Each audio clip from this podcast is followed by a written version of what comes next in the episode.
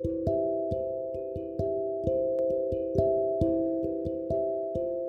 はようございます。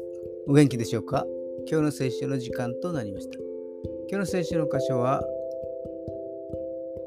新約聖書、マルコの福音書6章1節マルコの福音書6章の1節でございます。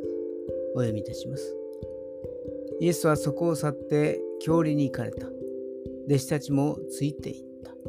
アーメンイエス様が生まれたのはベツレヘムでしたが、幼少期から交渉外までを過ごしたのはナザレという町でした。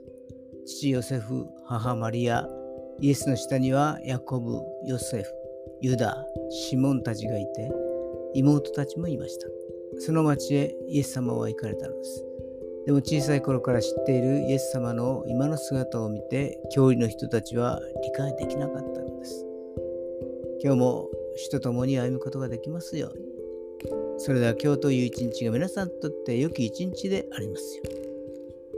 よしでした。